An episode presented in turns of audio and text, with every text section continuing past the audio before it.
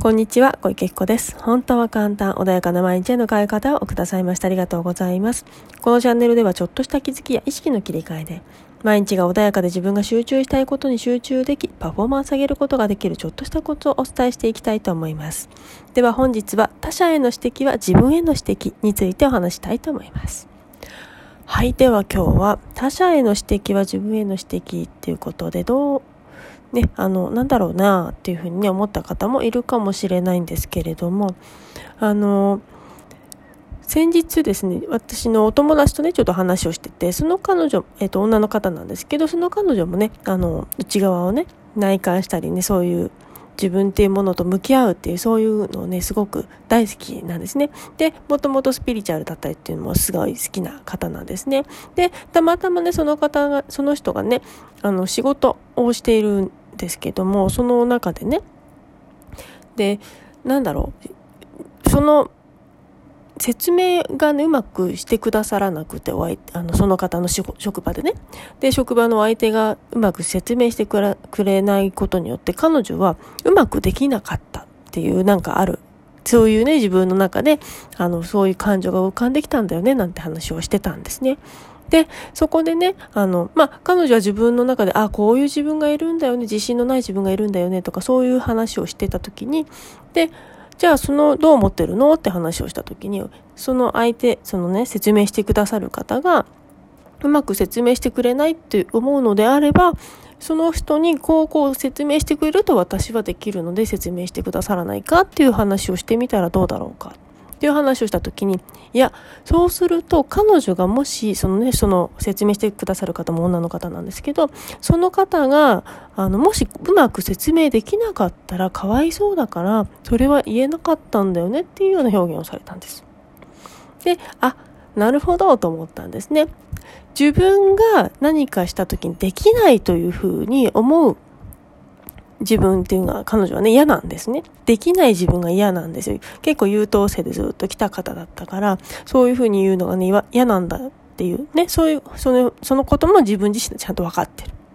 る。で、そのね、相手も、だから自分が思ってるから、その世界観があるから、そういうふうに相手も思うかもしれない。だから言えないんだっていう言い方をしてたんですよ。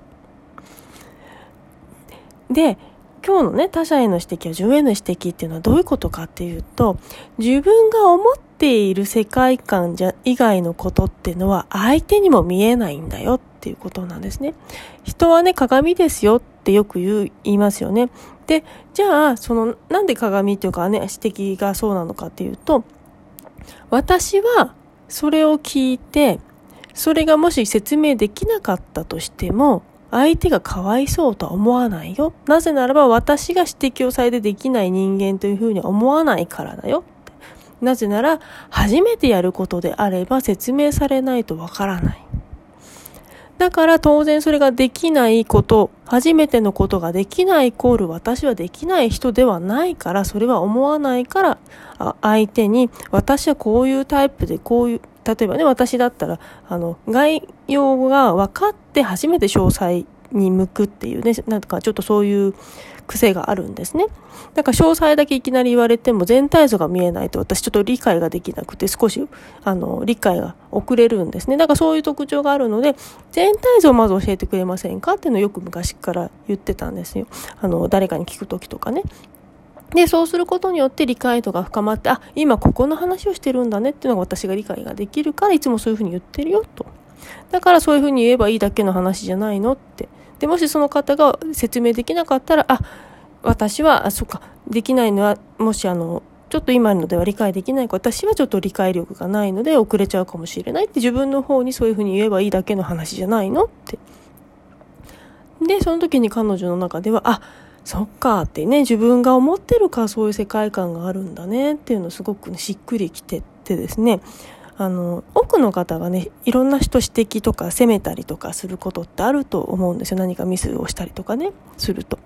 で、その時に言うのっていうのは、大体お相手に言ってるのは自分の中でダメだって禁止していることを相手に言うんですよね。だから、これダメだよ。こんなことしてちゃ、あの、例えば、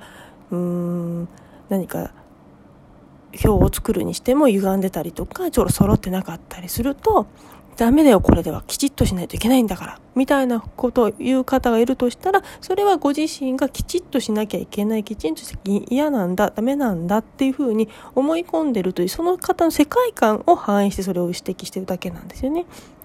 だけど実際じゃあそれでダメなのか。って言ったら、じゃあ目的がね、じゃあそれを誰かに回し、見てもらって、みんなが理解できれば良いっていうのがゴールだとしたら、それは歪んでたとしても OK なんですよ。まあもちろんそれが歪んでて誰も理解がしにくいんですってなると、もちろんそれはちょっとやり直した方がいいですよねってことにはなるかもしれないけれども、そこのね、きちんとの度合いっていうのは人によって違う。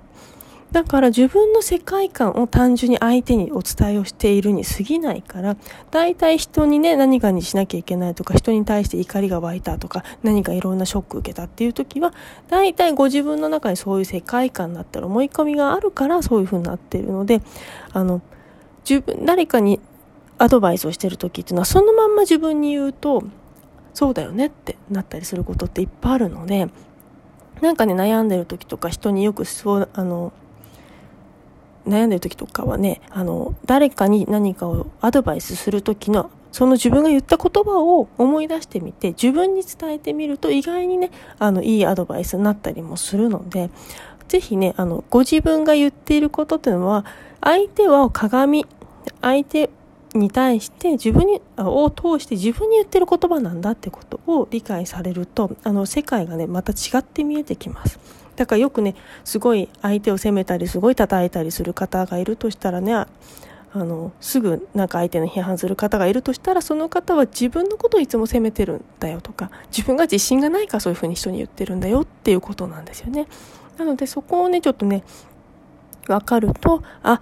そっか、私はこれだけ人を責めてるか、自分のこともいつもこうやって責めてるんだなって、私かわいそうだったなって思って、もう少しね、優しく、自分に優しくする、人に優しくするのではなく、自分に優しくすると思って、相手にも、あの、何かね、えっ、ー、と、伝える時にそういう伝え方をされると、何かもうちょっと雰囲気が変わったりとか自分も優しくなれたりっていうこともあるのでぜひねやっていただけるといいかななんていうふうに思います。はいでは今日はねこれで終わりにしたいと思います。本日もお聴きくださいましてありがとうございました。何かねありましたいつでもご質問を受けておりますのであのご連絡ください。また再建セッションもやってます。